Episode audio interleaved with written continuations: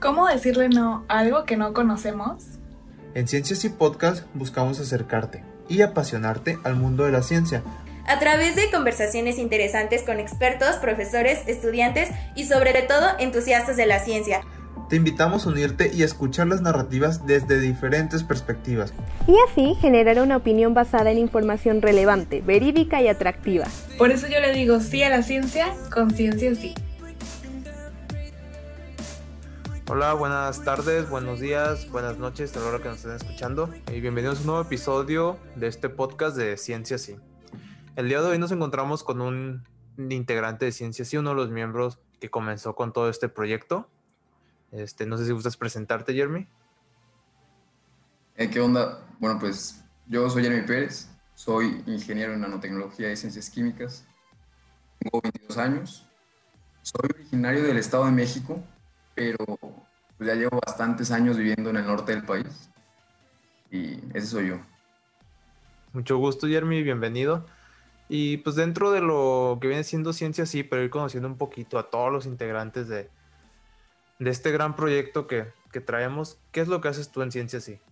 Bueno, pues yo me dedico a organizar y ser el editor del blog de la página de Ciencia Sí.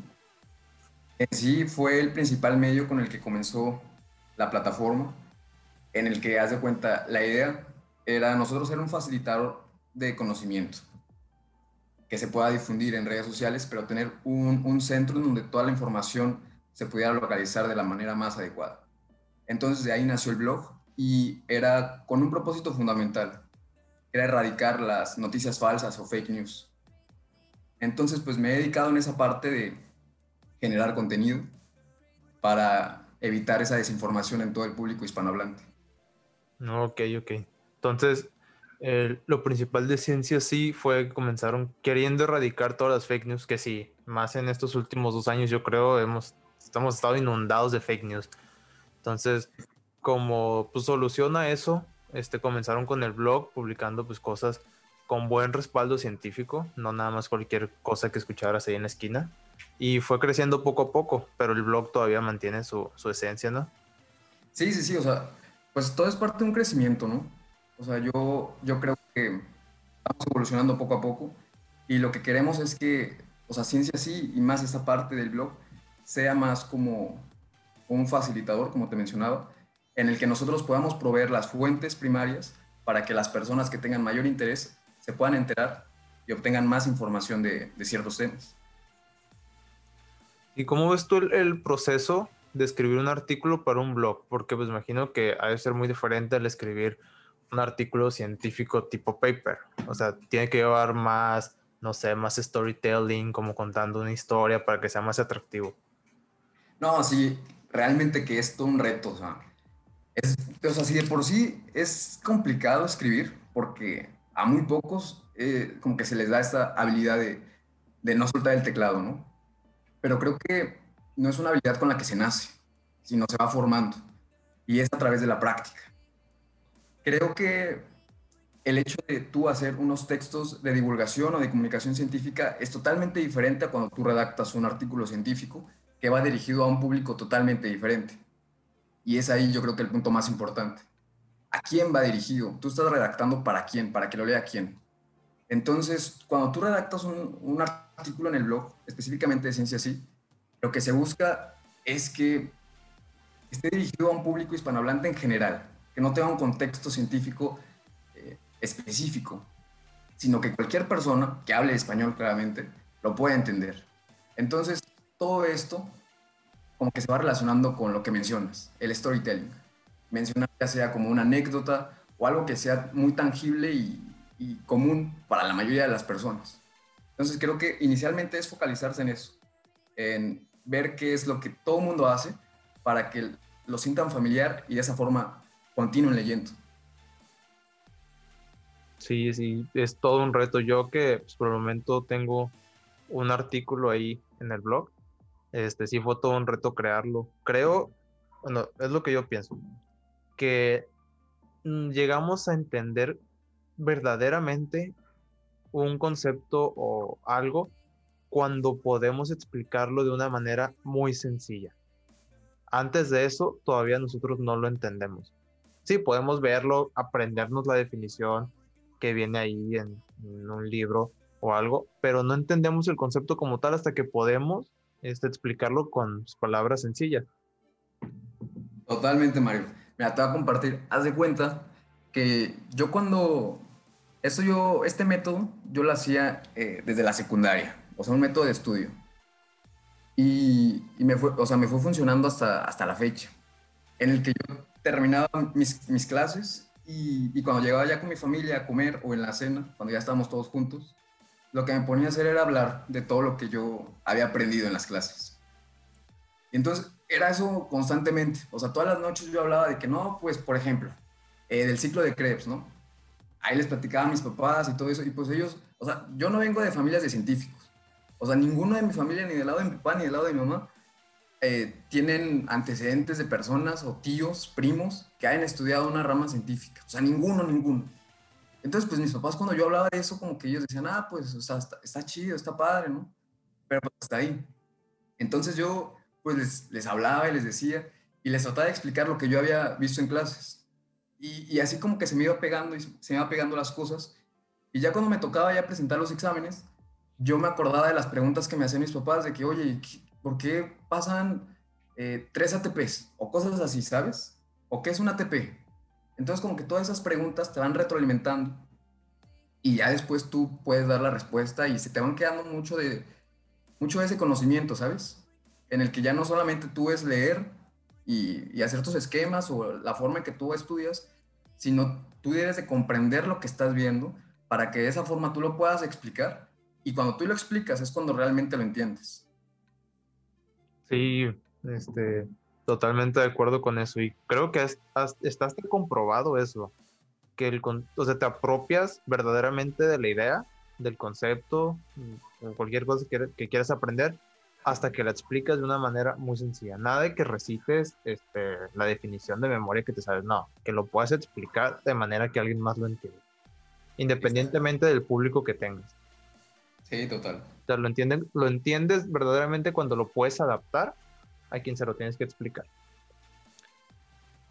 Sí, sí, sí. O sea, realmente sí es una tarea bruta, ¿no? Pero creo que es necesario para que tú logres entender lo que estás haciendo, porque, o sea, de nada sirve que estés trabajando, o sea, absorbiendo información que no estás analizando ni comprendiendo. O sea, al final esa información se va, se va a quedar ahí o, pues así como entró, se va a salir. Pero, o sea, una parte muy importante y creo que es una habilidad necesaria en este, en este medio de la investigación, es que nosotros comprendamos lo que estamos viendo, lo analicemos, para después hacer conexiones con otros temas. Y es de esa forma en la que nosotros podemos hilar y generar conclusiones de todo lo que hemos adquirido. Y, bueno, creo que sí, como mencionas, o sea, es, es necesario y pues está comprobado. Sí, entonces tenemos que pues, hacer todo lo posible por por apropiarnos verdaderamente y no nada más este, tragar información para luego escupirla sin ningún sentido. Exacto. Y ahorita que hablabas de las habilidades que requiere esto de la investigación, yo creo que una de las principales habilidades es la curiosidad. Sin curiosidad no puedes investigar prácticamente. No, claro, claro. O sea, y, y esa es una parte muy importante, Mario. O sea, la curiosidad debe invadir a cada científico y a cada persona en su día a día, ¿sabes? sea en el medio de la investigación, en el medio científico, de tecnológico, creo que la curiosidad de vivir debe estar preponderante en, en todo sentido. Y me gustaría añadir algo, Mario, que últimamente, con, como con el avance de la tecnología y el acceso a la información, pues las nuevas generaciones se han dejado de, de sorprender, ¿sabes? Y esto yo lo veo, por ejemplo, con, pues, mira, pues con mi hermana, que es un poco menor que yo, bueno, siete años, menos que yo. Eh, pues platicando yo con sus amigos y lo que me cuenta y todo, ellos ya tienen, pues está esta red social que es TikTok, en el que tienen acceso a videos ya sea de, pues de Armenia o de Francia, de Australia, Uzbekistán, no sé, luego salen videos bien random. Es un, ya es un acceso a la información y un acceso a cosas en las que antes no teníamos nada, nada, nada de oportunidad de conocer. Entonces para ello ya es algo normal y creo que esa curiosidad y ese asombro se ha perdido, Mario. algo que a nosotros, pues no nos tocó. O sea, yo me acuerdo, yo veía una cascada o algo así, y para mí era lo más grande del mundo, ¿no? O sea, principalmente porque yo fui un niño que nada más veía la televisión y televisión abierta cuando, o sea, cuando era un, chava, un chamaquito. O sea, o sea, la única forma en que yo veía cosas de, así ilustrativas era con libros, periódicos, revistas y la televisión abierta. Entonces, pues yo, mi conocimiento no era tanto, ¿sabes, Mario? Pero ya ahorita con este acceso, creo que sí se ha perdido mucho eh, este grado de asombro y de, de saber más. Y es algo que nosotros debemos incitar en las nuevas generaciones, y no tan solo de las nuevas, ¿no? De nosotros mismos y de las generaciones que nos precedieron. Sí, ahorita tenemos acceso a muchísima información que antes pues nos pasaba por la cabeza que podríamos tomar nuestro teléfono y ver qué está pasando en el otro lado del mundo. O sea, tenemos acceso a tanta información y eso es algo bueno. El problema es que no nos asombramos por esa información. O sea, sabemos que va a estar ahí, sabemos que es tanta que damos por hecho. O sea, vemos algo y no, no nos asombramos, pues. Se ha perdido esa capacidad de asombro en las personas. O algo que, pues sí, al igual que tú, yo igual de niño me sorprendía pues, por cualquier cosa. O sea, Mm, o sea, sí, pues la típica, cada vez que, que conocí algo nuevo era como que, wow, o sea, ¿qué es esto? Y ahí iban las mil preguntas para enfadar a mis papás para tratar de saber qué era eso. Algo que ahorita no pasa. Sí, o se ha disminuido, ¿sabes? Sí, yo también tengo un, hermano pequeño, tiene ocho años.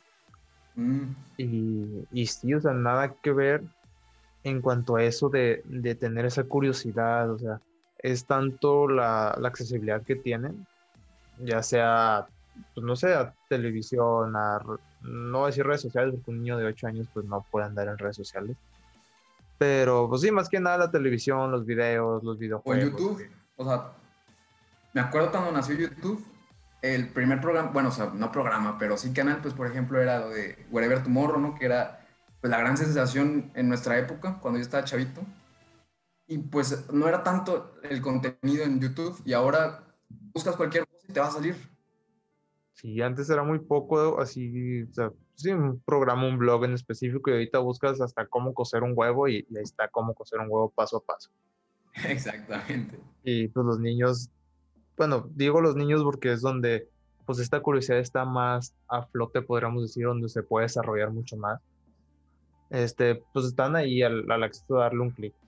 Entonces ellos mismos ya no experimentan este, las cosas, simplemente las ven en otro lado y, pues las dan por hecho. Entonces, por esto mismo es que pues yo creo que desarrollar esa curiosidad desde, pues, la infancia es muy importante y es una labor no nada más de los maestros. O sea, a veces damos por hecho que vamos a mandar a la escuela a nuestros hijos a que desarrollen todas sus habilidades, pero no, o sea, la curiosidad tiene que ser este, potencializada, podría decir, o sea, desarrollada desde casa, que es cuando empezamos a ver por primera vez, a caminar, a sentir, o sea, es el primer lugar donde pues, comenzamos a vivir. Exactamente, y creo que los padres tienen una gran responsabilidad, porque pues son ellos mismos los que deben de educar a sus hijos y los que les deben de incitar esta estas ganas de conocer y de saber y de explorar, ¿sabes? De explorar más que nada. Sí, no, no voy a decir que los padres tienen la culpa porque no, o sea, ninguno de nosotros nace sabiendo cómo ser papá, no nos enseñan a ser padres. Entonces, pues no podemos echarle la culpa a los padres, simplemente pues enseñan de la manera en cómo ellos fueron creados. Y pues aquí es donde yo veo el problema, que se ha creado de una manera autoritaria de seguir órdenes que lo único que hace es decirle al niño, no hagas eso, no hagas eso, haz esto, haz esto, no hagas aquello. Y no lo invitas a que él mismo experimente las cosas, de que haga algo y si se equivoca o se lastimó o algo, pues ya aprendió que por ahí no es. O si todo sale bien o tiene una recompensa, pues por ahí sí es. No los invitamos a hacer eso, simplemente les damos orden. Entonces yo creo que ahí es donde está el problema. Sí, coincido contigo totalmente. Y creo que también esa parte es una limitante para que descubran su personalidad, para que sepan quiénes son, qué son, porque después van creciendo y van, van siguiendo órdenes, como bien dices, van siguiendo lo que la otra gente quiere que hagan, más no lo que ellos mismos quieren o pueden hacer, ¿sabes? Sí, y pues ahí es donde se empieza a mermar, se empieza a perder esa curiosidad que tenemos. Llegamos a la etapa de adolescentes y pues ya es- vivimos en un tipo bien apáticos. O sea, no nos sorprende nada, nos da igual todo. Ya ni se diga de adultos. Simplemente nos las pasamos quejando y hablando de cosas, pues yo diría superficiales, banales, como el clima, este, hablando del que hizo el tío perdido por allá, cosas así. pues. Que no digo que esté mal hablarlas, pues, pero a veces se centra tanto la, la plática en eso, pues que no, pues, no curioseamos, no experimentamos. Exacto, y creo que la experimentación siempre, siempre debe de, nuestro día, ¿sabes? Tan solo por saber qué va a pasar. O sea, y experimentar no solo con reactivos químicos o cosas de que es en parte lo que yo también hago y me gusta demasiado, sino también en experimentar en decisiones. Uno aprende a través de experiencias que vive. Y pues en este mundo lo que nos toca hacer son tomar decisiones. Y, y es ahí donde aprendemos las cosas. Sí, claro, claro. Pues, el ejemplo clásico de un niño. Este ve el fuego, le llama la atención el fuego, lo quiere tocar. Si el papá ve que el niño va a tocar el fuego, le empieza a gritar, no lo toques, y no lo toques, y no lo toques. Pues ahí el niño se va a espantar, va a obedecer y no lo va a tocar, pero él no sabe por qué no lo tiene que tocar. Este, entonces va a llegar un momento en donde le van, puede que le entre ahí la espinita y vaya a tocarlo. Y ya experimentó y aprendió. O sea, me fue el- no, no es un extremo tan extremo, pero sí, o sea, a veces podemos evitar que nuestros hijos se lastimen, pero tenemos que este, explicarles bien el por qué. No simplemente darle la orden y decirle por qué no. Porque si tú le dices a un niño por qué no, porque sí, pues se queda con eso, ve que es una orden y no aprendió el por qué, o sea, el porqué de la situación. Yo creo que, o sea, tomaste un punto muy importante, Mario, el por qué. Y ese por qué es la pregunta clave que prepondera en la ciencia, o en, en- sí, en, o sea, en el mundo científico. El preguntarse por qué pasan las cosas, por qué vemos esto, por qué sucedió tal. ¿Es eso lo que nos motiva? O sea, principalmente a los que nos dedicamos a esto, a entender y darle una respuesta a ese por qué. Y lo que nos motiva a trabajar, a hacer experimentos, a leer, a leer y a leer, para poder darle respuesta a ese por qué. Sí, por ahí escuché una vez, en- creo que en, en otro podcast de unos científicos, que los, pues, los científicos somos como niños jugando. O sea, al hacer nuestra investigación estamos jugando, estamos experimentando, estamos descubriendo el porqué de algo. Totalmente. Cuando estaba eh, en la universidad, yo colaboraba en dos grupos de investigación y, y en uno, pues, o sea, esto está como por debajo del agua, ¿no? Pero yo me quedaba hasta, o sea, muy tarde para, para ver cómo, o sea, qué pasaba si yo reaccionaba tal sustancia con otra. O sea, obviamente todo, re- o sea, respecto a la investigación que estaba haciendo pero era porque yo estaba creando una nueva formulación para hacer unas nanopartículas. Entonces, en ese tiempo yo, yo conocía que añadiendo tal sustancia me iba a proveer de cierto control en la formación de las nanopartículas, pero no sabía qué pasaba si no le añadía esa sustancia. Entonces creo que esa parte, esa curiosidad y ese hecho de, bueno, ¿y qué pasa si? Es lo que nos lleva a grandes descubrimientos y, te lo juro que a partir de eso yo pude lograr la síntesis de esas nanopartículas que me costaban bastante trabajo hacer. Y pues ahí, Eureka, ¿no? El, famoso dicho Eureka cuando descubres algo, este, puede ser así de la nada, o sea, no de la nada, pues, pero después de tanto esfuerzo, este, llega. Exacto, o sea, cuando menos te lo esperas, es ahí como que el momento brillante en el que dices, uff, se logró, ya se armó esto. Sí, y eso es como ha ido avanzando toda la ciencia y tecnología que tenemos ahorita. Las personas, por andar curioseando, por andar sabiendo qué pasa si hago esto, qué pasa si no hago esto, pues tenemos todo lo que tenemos ahorita en cuanto a desarrollos tecnológicos, que pues nos han venido a facilitar mucho la vida. Sí, sí, sí. Y pues, ya hablamos poquito de, del problema que hay en cuanto a, o la importancia que, que tiene la curiosidad. Este, ¿Cómo podemos fomentarla? Sí, de los niños hay muchas ferias de ciencia que te muestran experimentos. En la primaria, secundaria y prepa, pues haces experimentos. ¿De, qué otras maneras podemos fomentar esa curiosidad en los niños? Y no, no nada más en los niños, sino en, pues ya en los jóvenes o hasta en los adultos. Yo creo que cómo fomentar la curiosidad es haciéndonos creer que no conocemos todo. O sea, bajándonos nuestro ego y diciendo yo soy vulnerable ante no conocer todo lo que existe en el universo. Porque cuando uno ya conoce todo, ya qué más se le puede agregar. Es ahí donde ya se pierde la curiosidad y es parte por la que los adultos ya no tienden a, a preguntarse cosas. Porque ellos ya con su experiencia piensan que conocen, saben cómo funcionan las cosas. Aunque realmente todo está en, en transformación y va cambiando, María. Entonces yo creo que, eh, o sea, como primer paso es esto. O sea, disminuir nuestro ego y saber que no conocemos todo y que hay muchísimo conocimiento que está por descubrirse y que nosotros no, o sea, no lo sabemos. Yo creo que esa parte es, es, es muy importante. O sea, la humildad personalmente, ¿sabes?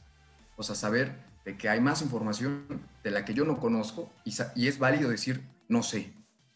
No siempre se tiene la respuesta y es muy necesario decir esta palabra de, del no sé. Y eso habla muchísimo de las personas. Porque cuando hay personas, o sea, luego yo conozco a, a, a, ciertos colegas o compañeros que tratan de decir una respuesta sin estar completamente seguros y, y, pueden malinterpretar la información y llegar a un punto en el que no es la adecuada, tanto porque no quieren mostrar esa debilidad de conocimiento. Y, pero yo creo que ahí eso no, no, no debe existir. Y bueno, ese es como primer punto. El segundo punto yo creo que es a través de las experiencias que uno vive. Cuando uno se atreve a hacer cosas, cuando uno sale de su burbuja, de su zona de confort y decir, ¿qué voy a hacer? Esto ya conozco, voy a intentar algo que totalmente no, no, no es algo que domino. Es ahí en donde uno se atreve y comienza la curiosidad. Un, ejemplo tan sencillo, ¿no? Yo no sabía jugar tenis, o sea, yo siempre lo veía, y, o sea, me gusta, pero nunca había agarrado una raqueta y me, me había puesto a competir con uno que sí sabe, ¿sabes? Entonces, es ahí en esa parte en donde comienza la curiosidad de decir, bueno, yo ya sé nadar, yo sé jugar básquet, pero pues no sé jugar tenis. A ver, ¿qué se siente jugar tenis? Y créeme que me, me metieron un pelotazo y fue en la cara, Mario. Pero pues, pues es eso, vivir experiencias, tratar de conocer qué existe, más allá de lo que uno ya sabe. Sí, tienes mucha razón en eso. Y una vez utilicé una analogía que dije, este, conforme vamos creciendo y al estar encerrado en nuestras ideas nos vamos poniendo como ladrillos alrededor hasta que llega un punto en que nos encerramos en una, pues, podría decir, en un cuartito de ladrillo que es muy difícil salir de ahí. Y entre cada vez más nos vayamos metiendo más en nuestras ideas, que no nos guste experimentar cosas nuevas, que no nos guste debatir esas ideas, y pues tenemos nuestro ego inflado de yo lo sé todo, yo soy el que más sabe, este, nos vamos encerrando cada vez más. Entonces sí, ahí coincido totalmente contigo y creo que esa es una manera muy buena de, de volver a, a fomentar y desarrollar esa curiosidad más que nada en los adultos, pues decir el no sé es fundamental. Una vez que dices no sé, este, el camino se va marcando solo. Dices no sé hacer esto, quiero hacerlo, lo hago y lo aprendí. Exactamente. Ok, Jeremy, entonces, este, para terminar, dijiste que te gustaba hacer experimentos. O sea, que disfrutas mucho de hacer experimentos. He visto por ahí que tienes un canal de YouTube donde haces algunos experimentos desde casa, con materiales, podríamos decir, comunes, que lo puedes encontrar hasta en un súper. Y pues no es un experimento tipo la erupción del volcán, estás sintetizando este, nanoestructuras. ¿Cómo llegaste a, a eso? O sea, ¿de dónde encontraste la referencia? ¿Cómo supiste que con ese este, material que encontraste en el súper podrías sintetizar una nanopartícula? Bueno, Mario, o sea, realmente que, o sea, esto inició desde, o sea, yo siempre quise ser un youtuber, porque mi sueño siempre era aparecer en la televisión. Entonces, pues ahorita ya YouTube es la nueva televisión, o sea, la televisión del, del siglo XXI. Eh, entonces, pues eso como que siempre me motivó, pero como que nunca me animé a hacerlo, ¿sabes? Y ya durante este tiempo que, que tuve, después de que ya tuve mi grado profesional, decidí incursionar en, en, hacer experimentos y más porque a mí me encantaba estar en el laboratorio cuando estaba en la universidad y a partir de la pandemia, como pues muchos y en todo el mundo, se cerraron las escuelas, se cerraron laboratorios y pues todos estábamos recluidos en nuestras casas. Y yo siempre he dicho que la pandemia nos quitó mucho, pero personalmente yo gané demasiado. Inicialmente pues yo estuve más tiempo con mi familia, tiempo que no pasé durante todos mis estudios profesionales. Y, y fue un tiempo en el que yo me conocí a mí mismo y, dije, bueno Jeremy, tú estudiaste nanotecnología y ciencias químicas. Tú quieres crear nuevas cosas, tú quieres crear nueva tecnología, no, crear inventos, ¿no? Pero, o sea, ¿qué has hecho? ¿Qué, ¿Qué es lo que nosotros podemos ver que tú has desarrollado? Y dije, bueno, o es ahí donde se me cayó el 20 y que dije, pues sí, es cierto, Jeremy, o sea, ¿qué has hecho? ¿Cómo puedes demostrar que realmente sabes lo que sabes? Entonces yo, yo dije, bueno, pues voy a hacer experimentos, que es lo que me gusta hacer. Me gusta curiosear, me gusta estar ahí en, pues probando qué y qué no. Y, bueno, de ahí nació esta parte en el que yo comencé a hacer nuevos experimentos y dije, yo no quiero hacer pues los mismos que, que suelen verse en, en los videos de, de cinco minutos, ¿no? Yo quiero hacer como que otras cosas que realmente le dieran valor al momento en el que tú estés viendo el video. Cuando tú termines de ver el video, salgas con un conocimiento nuevo y que te motive a hacer diferentes cosas. Entonces yo inicié haciendo videos en, en mi cuenta de Instagram, en el que hacía circuitos, eh, y el que principalmente me motivó a hacer fue cuando hice un indicador de pH con inteligencia artificial, en el que dije, ah, se puede hacer grandes cosas con elementos que tenemos a la mano y están en nuestras casas. Entonces, a partir de ahí, comencé, comencé y, parte del, desarrollo de, mis videos y de esta parte de los experimentos es con conocimiento previo que ya he adquirido entre la carrera, pero sobre todo con el hecho de yo ir al súper, ver qué hay y, leer las etiquetas, ¿sabes?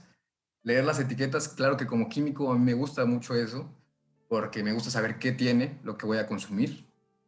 Y, a partir de eso fue que yo indagué y, por ejemplo, en este caso que me preguntas de las nanopartículas y de esta tinta conductiva que hago con nanopartículas, pues yo di con eso por andar leyendo en las etiquetas de los productos y como sabemos, muchos de los desinfectantes comerciales, como son, bueno, una marca, ¿no? Tienen plata coloidal.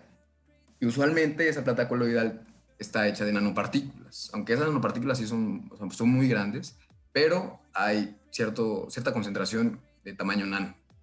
Entonces yo dije, bueno, ¿qué tal si le agrego, le agrego esas nanopartículas a una, a una mezcla eh, conductiva y a ver qué, qué, sucede. Y todo con esta pregunta, a ver qué pasa.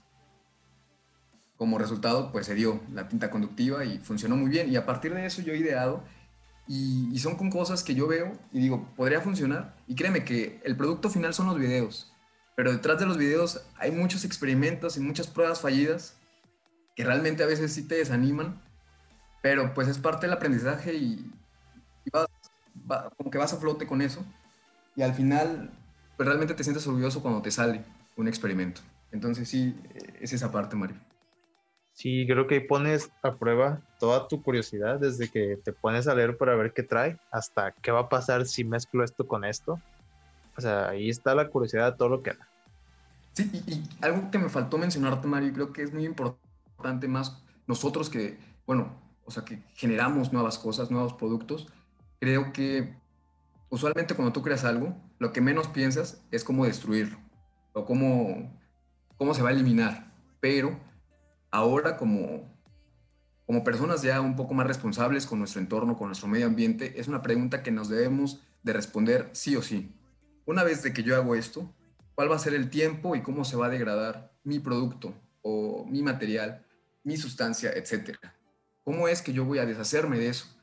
Porque si no va a ser como, como los polímeros, los plásticos que nacieron a principios del, del siglo pasado, eh, después de la guerra, en la guerra mundial, que se desarrollaron los plásticos, que fue como una solución para erradicar el uso excesivo de los recursos naturales. Entonces, ¿quién, lo iba, ¿quién iba a decir que dentro de unos años esa innovación y esa posible solución para quitar, para evitar destruir todos nuestros recursos naturales iba a terminar siendo una principal causa de contaminación y de daño a nuestro medio ambiente? Entonces nosotros como creadores de nuevas cosas, de nuevos productos, debemos de focalizarnos en eso siempre. En principios sustentables y en cómo se va a degradar o se va a eliminar lo que estamos creando. Sí, creo que ese es un tema que ahorita ya está tomando mucha relevancia y bueno, me atrevería a decir que la mayoría de los programas enfocados a esto de la ciencia y la ingeniería, pues incluyen eh, algo para que uno tome conciencia y haga eso mismo que tú dices, además de ver en la creación y para qué va a servir también ver este, cuándo se va a degradar o cómo podemos eliminarlo. Y, pues sí, hay que tener mucha conciencia de, del daño ambiental que, que podrían causar algunos de estos, estos inventos. Exacto, exactamente. Y pues bueno, Jeremy, para los que nos están escuchando y se interesaron más o menos por los experimentos que haces, ¿dónde te pueden encontrar? Bueno, pues me abrí una cuenta en Instagram y pues tengo mi, mi, canal de YouTube en el que me llamo Jeremy Pérez, tal cual. O sea, Jeremy con Y al inicio y latina al final. Y pues en Instagram estoy Jeremy-Pérez. Y en mi canal de YouTube es tal cual, Jeremy Pérez. Y mi logo es, porque pues creo que uno debe desarrollar su marca personal y venderse al mundo. Y es así como, pues puede llegar muy lejos. Entonces, pues también creé como un logo en el que es como, está muy chafa la verdad, pero pues así inicié. en el que es un rombo y adentro están las iniciales de YP. Entonces, así me pueden encontrar, tanto en Facebook, en Instagram y en YouTube. Está elegante el logo, Jeremy. No, no, seas tan duro contigo mismo. Está elegante. PowerPoint. de ahí salen grandes cosas. Así terminé mi tesis. Eso sí. Ok, entonces, este, pues si quieren ir a ver los experimentos, que la verdad están 10 de 10, más el, el de los este, Quantum Dots o ah, el, plástico con, ¿qué era? Con pepino y con papa. Eh, es de maíz. Ah, maíz. Entonces ahí pueden darse una vuelta y pues conocer un poquito el trabajo de Jeremy. Bueno, antes de, ya para cerrar, ¿qué le dirías a todos esos niños jóvenes que, bueno, que nos estén escuchando, incluso a los adultos y sus padres, sobre, pues, por qué es importante que, que desarrollen y se fomente esa creatividad. Bueno, yo creo que para fomentar la creatividad, una parte esencial es la lectura. Si nosotros no motivamos y no incentivamos a los chavitos a leer, ahí perdemos, perdemos bastante para fomentar la curiosidad. En principio porque la lectura nos lleva a la imaginación, al saber de que, ok, yo estoy leyendo estas palabras, pero ¿cómo lo visualizo? Cuando nosotros visualizamos en nuestra mente lo que estamos leyendo, ahí armamos un nuevo mundo. Y ese mundo es el que nos abre a la curiosidad. Entonces eso es principalmente tanto a, chavitos, a jóvenes y adultos. Yo siempre lo que les recomiendo es leer, leer y leer. Porque esa es la clave para el desarrollo y para la creación de nuevas cosas. Y sobre todo lo, que yo, siempre he mencionado es ser humildes, ser, ser conscientes de lo que uno sabe y también de lo que no sabe. Y esa parte de lo que no se sabe es lo que nos va a abrir un mundo total. Y hay que aventurarnos y salir de nuestra zona de confort, a conocer y tratar de, pues a veces errar, pero también a través de, de esas equivocaciones nosotros podemos aprender muchísimo. Entonces yo creo que eso, Mario.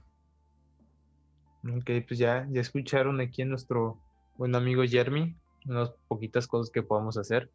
Este, también yo les diría experimenten, hagan experimentos. Si se meten a internet y ponen experimentos en casa, este, se van a encontrar con experimentos muy buenos, muy sencillos, con materiales que pueden encontrar en casi cualquier lado. Y eso va a despertar el interés en los niños. Por lo menos yo lo veo con mi hermano, cuando en su escuela le mandan a hacer experimentos de ciencias naturales, o yo a veces le llevo, hey, vamos a hacer esto. le cambia la cara, le da una alegría querer hacerlo. Entonces, experimenten también. Sí, más cuando tú estás ahí agarrando las cosas, o sea, tocando y ah, moviendo las, las piezas, es ahí donde realmente te llama todo. O sea, créeme que parte de esta de mi inspiración para hacer mis videos fue de los videos, bueno, fue de los programas de, de 11 niños, cuando pues antes era su auge, que hacían muchos experimentos del mundo de Big Man, no sé si te acuerdes. Y también, pues ya más reciente, bueno, más reciente para mí, ¿no? Que va fue Art Attack, de lo de las manualidades y todo eso. Pues de ahí también nace toda esta parte de querer hacer cosas. Entonces, sí, como dices, hay que experimentar y, crear. Sí, hay que, que experimentar y crear. Entonces, láncense a, pues a poner a prueba toda su curiosidad y a seguir aprendiendo, porque aprendiendo crecemos. Y a decirle sí a la ciencia. Y sí, díganle sí a la ciencia, conciencia sí. Gracias Es por escucharnos y pues que tengan bonito día. Muchas gracias, Jeremy. Que estés muy bien. un gusto. Muchas gracias a ustedes. Nos vemos en el próximo episodio.